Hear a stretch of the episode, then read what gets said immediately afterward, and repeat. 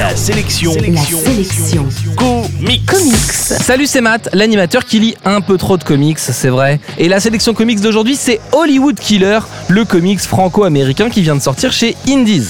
Quand Richie était petit, il était la star d'une campagne de pub pour les céréales. Cet enfant star, devenu accro à la célébrité, a mal tourné, il s'est réfugié dans la violence et, devenu tueur pour la mafia une fois adulte, il décide de redevenir célèbre en abattant le présentateur d'une émission de télé pendant un direct. Anti-héros par excellence, Richie Rise est typiquement le personnage qu'on aime détester. Primeur, grande gueule et imbu de lui-même, on pourrait dire que Richie est une tête de c***. Si seulement un bip très énervant ne venait pas couvrir ma voix dès que je dis. Hollywood Killer est un comics franco-américain édité par Indies Urban Edition et scénarisé par le français Fabrice Sapolsky, auteur également de Black Box et de Spider-Man Noir pour Marvel Comics.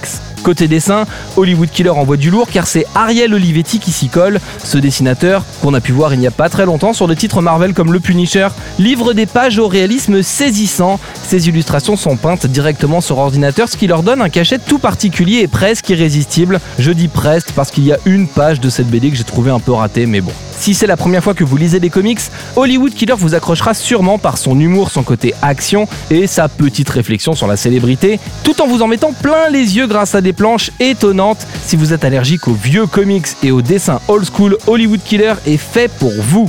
L'info en plus, c'est qu'un tome 2 est en préparation toujours chez Indies. Indies est un micro-éditeur qui a vraiment besoin de vous. C'est en achetant le tome 1 qu'on permettra au tome 2 de sortir et ce n'est pas des paroles en l'air. En bref, la sélection comics d'aujourd'hui c'est Hollywood Killer. C'est dispo chez Indies et ça coûte un peu moins de 12 euros. La sélection comics. La seule chronique quotidienne exclusivement consacrée aux comics. Info et podcast à retrouver sur la sélectioncomics.fr.